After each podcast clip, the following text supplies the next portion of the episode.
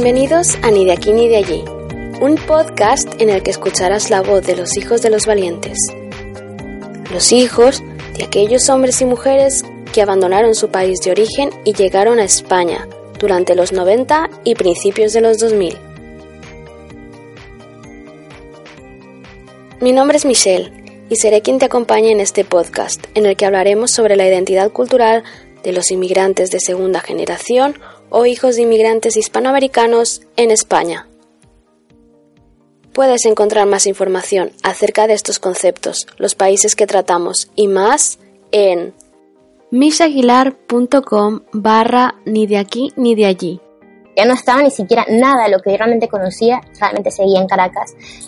Y aquí yo tampoco me sentía, tampoco era catalana. Entonces, yo creo que ahí es donde empiezas, sientes a, sentir que no eres ni de aquí ni de allá, ¿sabes? No eres de ningún lado. En los siguientes dos episodios me acompañará Paula, una joven venezolana que actualmente reside y trabaja en Barcelona. Ella también se desmarca del perfil de mis entrevistados y coincide con Angibel, en que ambas salieron de Venezuela solas. Sin embargo, Paula tiene una historia totalmente distinta. Salió de Venezuela con 18 años y no piensa volver.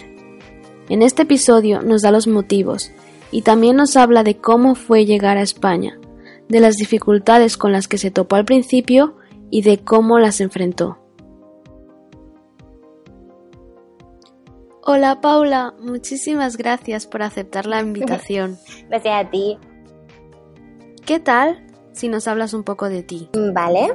Bueno, pues yo soy Paula y mm, estudié contigo en Humanidades de la Pompeu. Actualmente vivo en Barcelona, pero soy de Venezuela, de Caracas, la capital, y he llegado a Barcelona en el 2012. De Caracas saliste ya mayor, ¿verdad? Sí, sí, ya era, era, bueno, sí, no, porque bueno, salí realmente, bueno, llegué a Barcelona en el 2012, pero me fui a Dublín en el 2010 entonces, realmente salí de casa oficialmente a los 17. Entonces, sí, estaba grande, pero al mismo tiempo era pequeña, ¿no? Era bastante demente. Estaba, acababa de salir del cole. Entonces, bueno, todo lo que conlleva eso y que tienes que crecer de una. Ya veo. ¿Y tu familia se quedó en Venezuela? Sí, yo fui la única que salí yo salgo, quería estudiar inglés en Dublín y mi, bueno, mi padre ya vivía en México para ese entonces, que ya viviendo en México mucho tiempo, más o menos el 2004, un poco, un poco más, un poco 2006 creo.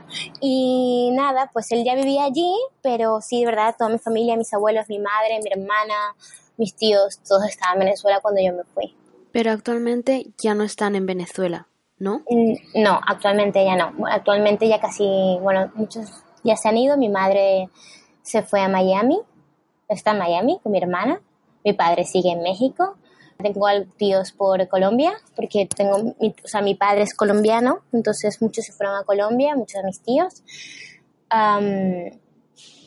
tengo también en Ecuador familia, en El Salvador. Aquí también tengo, tengo una prima, no sé si un poco más. En Miami también tengo más familia que también se ha ido a Miami. Bueno, nos hemos ido, poco a poco se han ido, han ido volando y ya me queda muy poca gente realmente en Venezuela. O sea, gente que es importante para mí, pero ya cada día quedan menos. ¿Has vuelto a ir a Venezuela desde que saliste en 2010? Sí, eh, volví en el 2011 después de Dublín. Se hizo el parón porque tenía que hacer la selectividad para venir para acá. Hice la selectividad, me vine para acá en el 2012. Y bueno, después eh, visité Venezuela en los diciembres o en, verano, cuando era verano aquí me iba para allá a visitarlos, pero la última vez que fui realmente es en el 2014, fue mi último, mi último año, donde dije que no iba a volver más. ¿Por qué? Bueno, es que muy duro, era, muy duro. Em, eh, bueno, hay dos razones. La, primera y más importante era la más importante porque al final era lo que me impidiera la económica. En Venezuela todo, bueno, como ya, ya te han contado y como ya deben saber, se fue de un, o sea, no, y no de un día para otro, o sea, fue poco a poco. Lo que pasa es que de un año para otro ya no podías costear los pasajes. Y no habían aerolíneas, las aerolíneas se habían, se habían marchado de Venezuela, entonces quedaban muy pocas y los pasajes que quedaban eran muy caros. Entonces yo volé en el 2014 con un pasaje de, nada más un pasaje de ida y tenía que regresar acá para hacer mi, mi, tercer, mi tercer año de la universidad y no encontrábamos pasajes. Entonces fue bastante angustioso para todos porque yo tenía que venir acá, tenía que matricularme y si no estás matriculado durante los seis días de la matrícula, no te matriculas y perdía todo el año. Entonces tengo que renovar el visado de estudiante, tenía que renovarlo cada año. O sea, se, suponía algo para mí, o sea, imposible. Y entonces tuvimos que pagar el, pasaje súper caro, súper caro. No podía poner yo a mis padres a, a costear eso. Y aparte de que fue, la parte emocional fue porque era, cuando llegué en el 2014 ya Chávez había muerto y estaba maduro, llevaba creo que un año ya en, en, el poder y me prometí que, o sea, que no podía volver porque todo estaba completamente cambiado. O sea, imagínate que donde tú vives de niña, todo esté prácticamente destruido. No haya comida, no haya mm, cosas esenciales, eh, vas a los lugares donde ibas con tus amigos o están cerrados o están, pero se están cayendo a pedazos y porque no hay dinero para obviamente para restaurarlos. Entonces, era emocionalmente era muy agotador, era muy agotador. Y al momento que también mi madre sale del país, con mi hermana, creo que no, que no tengo planes para volver pronto a Venezuela. Eso es duro, pero es más duro ir. O sea, es, mucho más duro. Además, ver a tu familia también pasarla como la están pasando, o sea, no es, no es agradable. Están súper delgados porque no tienen comida. Entonces, bueno, preferí por ahora visitar a mi madre, obviamente, sigo visitando a mis, a mis padres y a mi hermana. Y a mi familia que está afuera, tengo muchos planes de verlos, pero no volver no volver. Uno de los puntos que tocamos en la conversación con Angie fue cómo vivió ella la visión del socialismo latinoamericano en España. Angie se cruzaba con gente que le decía que ella no tenía ni idea del socialismo. Y claro, ella se indignaba se molestaba porque tuvo que irse de Venezuela por el socialismo. ¿Cómo lo has vivido tú? Ya, Sí, sí, es muy fuerte. Bueno, la concepción, algo que tienes que aprender muy rápido cuando llegas acá y, y que yo, yo, intento respetar la opinión de todos, porque bueno, cada uno es quien es por cómo ha crecido, por las cosas que ha vivido, por las cosas que le han enseñado en casa. Yo veo que acá la, la, mayoría de gente que creen, en, que creen en socialismo latinoamericano, porque yo creo que eso es lo que quizás más da rabia, porque yo he hablado con mucha gente, incluso de la carrera, ¿no? Que han leído a Marx y, y, no creen en el socialismo latinoamericano, ¿no? Sino creen en otro tipo de, de, socialismo, de igualdad, y yo con ellos puedo incluso tener cosas en común, porque entiendo que al final es, un, es una filosofía también de vida, la puedes ver así, ¿no? O sea, intentar vivir adecuado a lo que necesitas y no a lo que, no a lo que te hacen desear. Y eso yo lo puedo entender, lo puedo entender, lo puedo compartir incluso, o sea, hay muchísimas cosas. pero el problema yo creo que acá la gente tiende a, creerse todo lo que ve, ¿no? Todo lo que ves en la, lo que ves en la televisión o lo que lees en, lo que lees en el periódico. A mí me chocó muchísimo, pero muchísimo, muchísimo. Yo estaba en la, en la universidad y había muerto Chávez. Y en la Pompeu creo que tú todavía no estabas en, no, habías empezado la carrera, había un cartel enorme, decía, en paz descanse Hugo Chávez Frías. Y estaba tan indignada, porque tú puedes creer lo que tú, o sea, tú puedes tener tus bases y tus creencias, pero infórmate, infórmate, porque es como si yo un día ponga en plena Caracas algo, eh, que en paz descanse Franco, ¿sabes? porque por su culpa mucha gente ha muerto, por su culpa mucha gente no tiene comida. Investiga antes de hablar. O aunque sea, ve, si realmente te parece, lo que a mí más me chocaba a la gente de acá es que no habían pisado Venezuela. Nunca, ni Cuba. Y si habían ido a Cuba, eran los resorts, ¿sabes? Donde no te sales del hotel. Entonces, es en serio que tú me vas a decir que mi socialismo es mejor cuando ni siquiera lo has pisado. No lo has visto, porque es que yo no te estoy pidiendo, yo no te vengo aquí a, evangelizar, a decir lo, lo, malo que es el socialismo. Ve, o sea, yo siempre digo a la gente, vayan, si realmente están tan convencidos, vayan. Y lo verán, es que no es necesario realmente yo aquí hacer, intentar, intentar convencer a alguien de una política, porque no es necesario. Tú puedes ir y puedes ver la cantidad de negocios cerrados, los niños hambrientos por la calle, puedes ver la gente que se desmaya, puedes ver que no hay insulina para la gente diabética, puedes ver que no hay medicinas, que la gente se mata por un kilo de pollo, nada más. Y vas a ver si realmente el socialismo latinoamericano funciona o no, ¿sabes? Y claro, choca mucho yo creo que para los venezolanos llegar acá y ver que la gente está tan ciega de lo que realmente está pasando en tu propio país. Yo entiendo ¿eh? el punto de, del discurso de Chávez, creo que fue en, la ONU, que decía, aquí huele a azufre.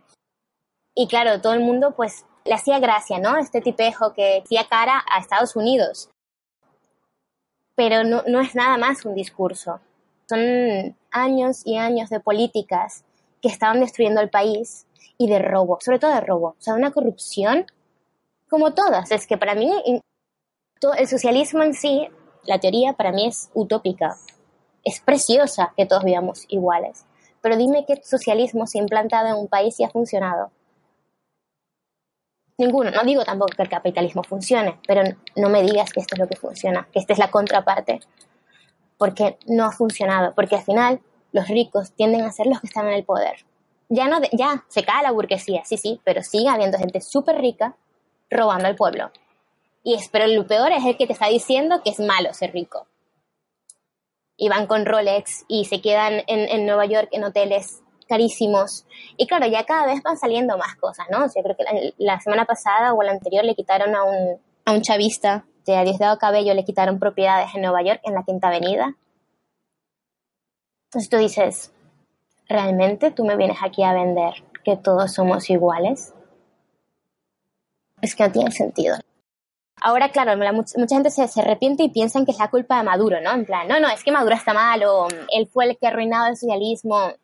Yo estaba allí cuando estaba Chávez y no fue todo de golpe, no fue que un día me levanté y todo estaba mal, sino que de repente empezaron a faltar la leche.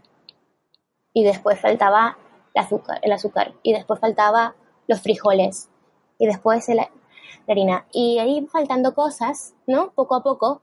Y tanto sí que te vas acostumbrando a que este es tu día a día. De repente no hay agua, se cae la electricidad, de repente pasas por los negocios y están cerrando o los, o los expropia y no se vuelve a abrir más nada porque lo ideal que lo expropies es que lo nacionalices y esto de dinero y, trabajo para el país, pero se quedaba cerrado. Se quedaban con el dinero y no nadie veía un céntimo y todo quedaba absolutamente cerrado. Entonces fue poco a poco, ¿no? Que, que, empiezas a ver como fue un movimiento más el, el, el odio que infundía en sus discursos cada día, ¿no? Contra su propio pueblo o contra la mitad del pueblo que no estaba de acuerdo con él y eran familias enemistadas. En mi familia siempre había, había uno que casi todos son de la oposición, pero hay uno que no lo es. Peleas, peleas, peleas, o sea, porque lo único que infundían eran odio entre ellos. Entonces yo creo que no es culpa de uno solo, creo que realmente esto iba a llegar. Lo que pasa es que con la muerte de Chávez todo vino de una vez. Se veía venir el castigo a los estudiantes. Hubieron muchas cosas antes de, antes de que Maduro viniera al poder. Y habían estudiantes presos por, por libertad de expresión, porque estaban marchando pacíficamente. No es de un solo gobernante, es, es el concepto del socialismo del siglo XXI, ¿no? Entonces, bueno, es que yo creo que la gente aquí es lo que no ve, o lo que no quiere ver quizás, ¿no? Ellos, ellos quieren ver lo, lo bonito del discurso, ¿no? Todos somos iguales, este socialismo patria o muerte, aunque a mí eso no me parece nada bonito, pero bueno, es lo que, lo que se dice, o viva la patria, o mm, que, peleas por los pobres, y yo, bueno, genial que peleas por los pobres, pero es que la, la, cosa es de que la clase media se vuelve pobre y los pobres están mucho más pobres. Y los únicos gente que, que es rica son lo que le llaman ahora los boliburgueses, que son la gente del poder, en el poder, que tiene el dinero. Entonces, claro, complicado. Yo creo que al llegar acá, yo era una de las primeras que me, me ponía a discutir con medio mundo. O sea, con medio mundo. O sea, era como, es que me, indignaba, me indignaba porque les decía, o sea, es que no funciona cuando ni siquiera hay seguridad. Porque es que no hay seguridad en las calles. Te matan. O sea, apenas, o sea, puedes salir y, no, y realmente no sabes si vas a volver a casa. O sea, si un país no funciona, si uno no se siente seguro en las calles. Yo entiendo, ¿eh? Puede pasar algún atraco, pero es que todos, yo creo que todos mis amigos, me incluyo, hemos visto una pistola que ha apuntado a nuestras cabezas mientras estás en el coche en tránsito y no te puedes mover porque tienes a la persona aquí con una moto, con una pistola diciendo que le des todo. Y, siempre estás escuchando que alguien muere, que alguien lo secuestran. Es que no era seguro. Yo, una de las cosas también que me fui es porque realmente no era seguro. No podías caminar por la, eh, tú no podías caminar por la calle a las 7 de la noche. ¿Qué clase de país es este? O sea, ¿qué clase de país funciona de esta manera? Para uno que es joven, o sea, te, destruye la juventud porque es que ni siquiera puedes salir. A mí, no me, a mí no me dejaban salir de la casa. Por ser chica, obviamente, porque para colmo, obviamente la violencia de género era enorme y porque me podían o secuestrar o matar. Es que, que era como, ¿no? Algo que, que, realmente se vivía y que escuchabas, ¿no? Era como, ah, no, el, el, hijo de mi amigo del abuelo de tal, ¿sabes? No, no. Pasaba en la casa de al lado. Mi madre incluso cuando se decide ir a, a vivir a Miami, mi mamá era una patriota, en plan, amaba Venezuela, amaba Caracas. Ella no se iba a ir nunca. O sea, ella no se hubiera ido nunca, sino fue porque en un momento fue a comprar el periódico en lo que uno llama el kiosco, ¿no? De la esquina. Fue a comprar el periódico y unas frutas. Compró las frutas y se fue a casa. Se dio cuenta que se había olvidado el periódico. Cuando regresó, habían asaltado el, kiosco y había muerto la cajera. Entonces, en, cuestión de segundos, sea, fue un minuto, ¿no? Al final te vas porque teníamos la casa, la casa estaba al lado, era en plan, uno siempre agarra el, el, coche para ir en Caracas porque las distancias son un poco largas, pero es 10 minutos de que vas bajando, te das cuenta que te has olvidado, has regresado y ya había muerto una persona. Y ella se da cuenta que no, que no puede vivir así, porque tiene, mi hermana tiene, tenía en ese momento apenas 8 años y se tuvo que ir. Y se tuvo que ir de un día para otro, porque no, no tenía otra opción. Era, era la seguridad de mi hermana y la de ella. Y tomamos la decisión de que se fuera. Pero, pero es que cuando ya no estás ni segura todo fracasa, o sea, todo fracasa. No me, no, no, me pueden vender un paraíso, un plan de todos somos iguales, cuando ni siquiera puedo saber si estoy, si mi madre iba a llegar viva en la noche. Entonces, bueno, yo creo que eso es lo que la gente no ve aquí, o lo que no quiere escuchar, o lo que no quiero oír, o que quiero oír nada más lo que les interesa, porque yo veo que muchos son eso, repiten lo que, lo que oyen, ¿no? Van con la camisa de Che Guevara, pero tampoco saben realmente qué hizo el Che Guevara como un, socialismo que, ellos lo viven porque lo viven desde aquí. Yo también me gustaría vivir el socialismo desde, desde un país del primer mundo. O sea, me encantaría, hombre, sería lo más fácil del mundo, ¿sabes? Pero ve allá, o sea, si realmente tanto te gusta, vete. Es que nada te está diciendo que tengas que quedar aquí, aguantando el gobierno o el Estado. Si no te molesta, vete. Yo lo hice, yo me tuve que ir. Entonces, lo que yo veo es que a la gente le encanta hablar bien del gobierno de Venezuela, pero nadie se va no dices que allí es el futuro. Eso me parece un poco hipócrita. Bravo, brava. Bueno, cuéntame, ¿cómo fue tu llegada a España? ¿Fue difícil? Bueno, o sea, sí. Yo creo que cada, comienzo es difícil, ¿no? Al final, yo vine a España, además vine a Barcelona, se habla catalán, y vine dos días antes de empezar clases. Entonces no entendía nada. Eh, dio años, estuve sin entender mucho. Eh, fue difícil, mm, pero realmente yo creo que la gente aquí me ayudó muchísimo, de sentir mucho, en, o sea, tienden a ser bastante cerrados al principio. Y, no es lo mismo que en Venezuela, obviamente, porque la gente en Venezuela te haces amigos en cualquier lado.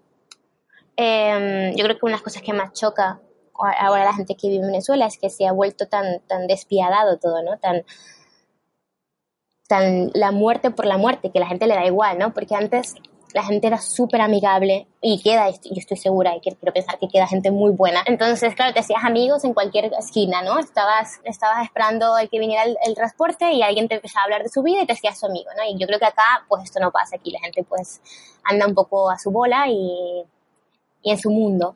Y entonces cuando llegas acá y yo llegué sola, yo no llegué ni yo no llegué a casa de un familiar ni nada, yo llegué a una habitación ¿no? que, que, estaba alquilada de estudiantes. Entonces, claro, eso yo creo que choca bastante el, no tener un apoyo. O sea, yo tenía algún amigo aquí que realmente pues, te vas ayudando con, esas personas y vas haciendo un punto de, grupo, pero los primeros días yo creo que sí fueron bastante difíciles y por lo obvio echaba muchísimo de menos a mi familia, muchísimo de menos la comida.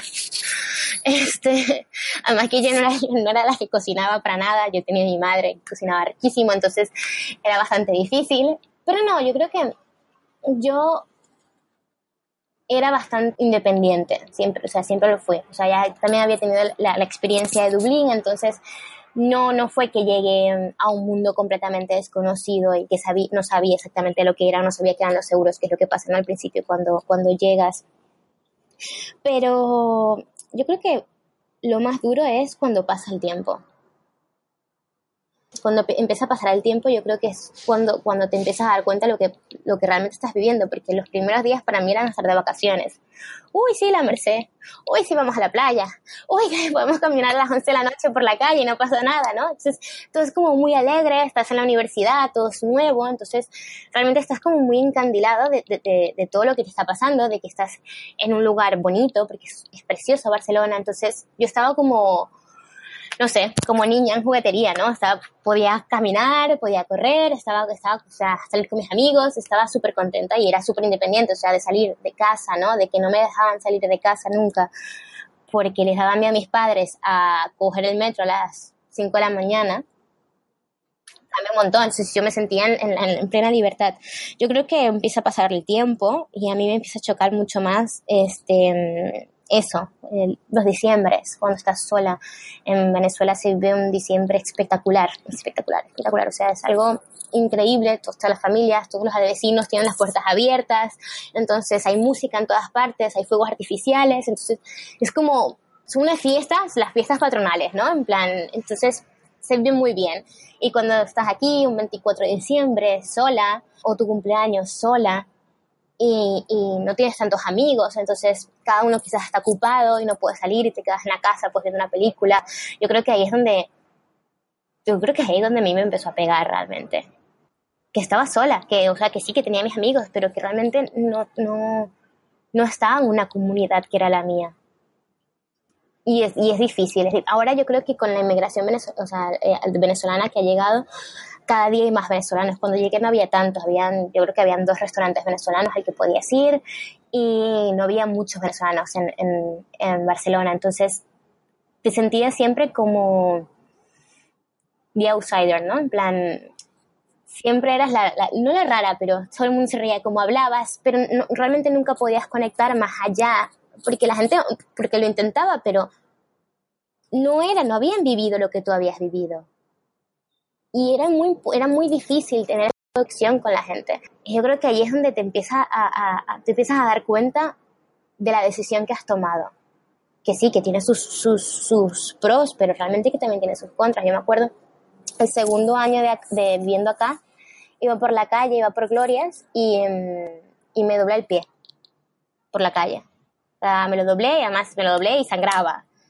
Y yo veía que la gente, pues eso, pues pasaba adelante y yo estaba llorando, o sea, es que no, no podía levantarme, o sea, no, no, podía y estaba llorando, yo veía que la gente, pues, eso, me pasaba por encima hasta que llegó un, dominicano, me acuerdo, que me, me, me, acogió y, me, y me, me puso en una, una, silla y me puso su teléfono, pero veía, ¿no? Que, que ya no estaba en Kansas. O sea, ya, ya las cosas habían, me había dado cuenta que realmente no estaba en mi casa y que, me tenía que, acostumbrar. Y que para colmo, no solamente eso, sino que también vas perdiendo raíces. Mi mamá se estaba mudando a Miami, mi, casa de, mi niñez la habían vendido. Ya no tenía, no podía regresar a lo que yo pensaba que era hogar, porque ese hogar ya no existía. mis amigos ya no estaban en Caracas, todos se habían ido también, todos se habían ido a, Francia o a donde pudieran irse también, algunos a, Chile o Argentina, donde, donde ellos pudieran. Entonces ya no estaba ni siquiera nada de lo que yo realmente conocía, realmente seguía en Caracas. Y aquí yo tampoco me sentía, tampoco era catalana. Entonces, yo creo que ahí es donde empiezas, sientes a, sentir que no eres ni de aquí ni de allá, ¿sabes? No eres de ningún lado y te empiezas a sentir un poco perdida. Yo creo que fue mi, fue mi crisis de, de, mitad de, del viaje, ¿no? Fue como al, al, segundo o tercer año que yo hablaba con la gente de allá y la gente tampoco se sentía en plan, aparte de que te contabas, ¿no? Cómo te va y tal, pero ya realmente no, no tenía nada que ver con la vida que estás viviendo ahora. Y la gente de acá no tenía nada que ver con la vida que eras de, de antes. Entonces, realmente siempre te sentías como una parte que estaba perdida.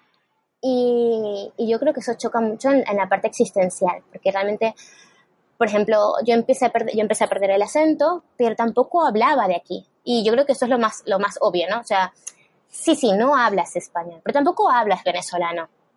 Y empecé a decir, vale, pues, ¿qué soy? ¿Sabes? ¿Qué soy? O sea, si no, si no soy de aquí, no soy de allá, ¿a dónde voy si yo necesito, si algún día necesito llamar algo hogar, ¿no? Y no tenía un hogar, pero yo vivía en un piso de estudiantes, entonces te empiezas a sentir un poco perdida. Yo me acuerdo que fue también porque a mí me habían dado el Erasmus para ir a, a Pisa y, mm, y me habían dado la plaza del Erasmus, pero no cualificaba para la beca del Erasmus, porque no era residente legal, ¿no? No era, no era, no era española, o no, también podías optarla si eras residente legal, yo era estudiante. Entonces decía, yo, yo, yo pensaba, vale, he hecho el mérito, porque por nota me lo han dado, pero igual no podía ir porque no tenía el dinero para pagármelo. Estaba, yo, yo vivía de lo que mis padres me podían enviar. Y llegó un momento que eso cada día era menos cuando con las mudanzas, con todo, o sea, eh, ya no, mis padres no me podían ayudar y mm, no me podía ir, entonces claro, es donde te sientes como, vale, entonces, ¿a dónde voy?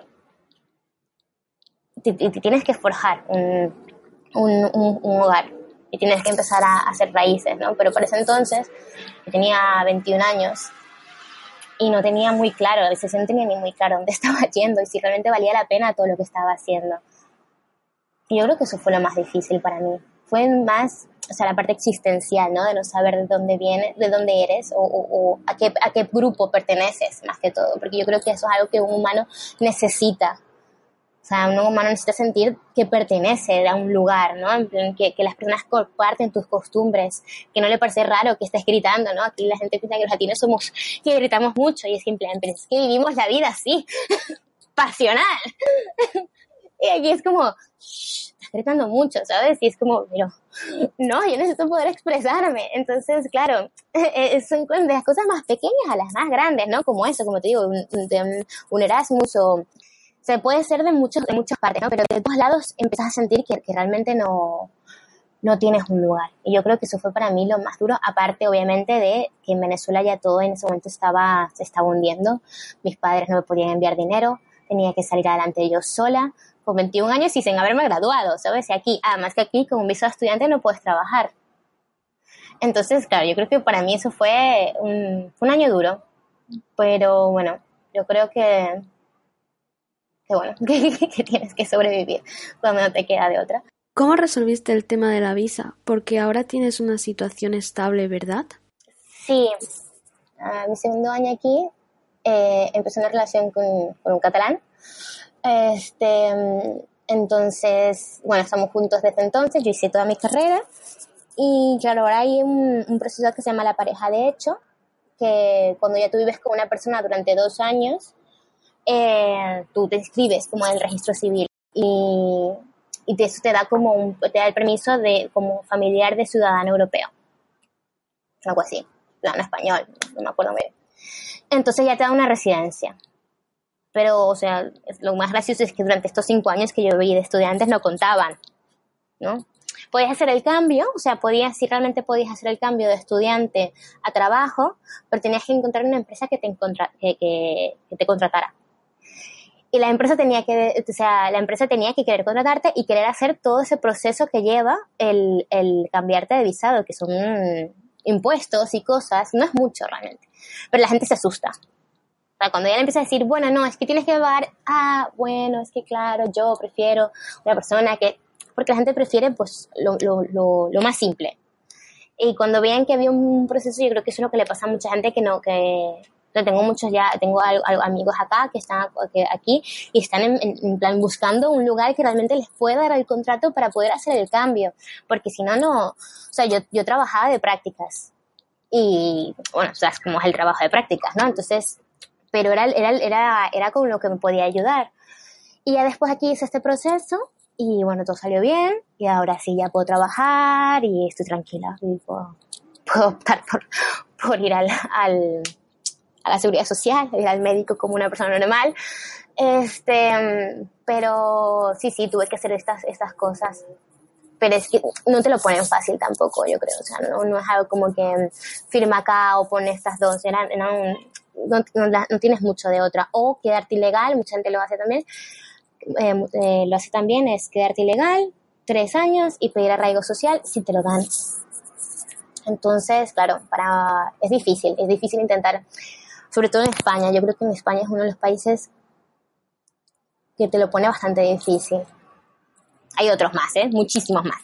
Pero, mm, pero sí, no, no. Si, si realmente eres estudiante y no tienes, no tienes ningún tipo donde, de donde, donde agarrarte, ¿no? Porque algunos venezolanos lo bueno que tienen es que sus abuelos eran españoles o italianos, entonces pueden pedir la nacionalidad de esta manera también.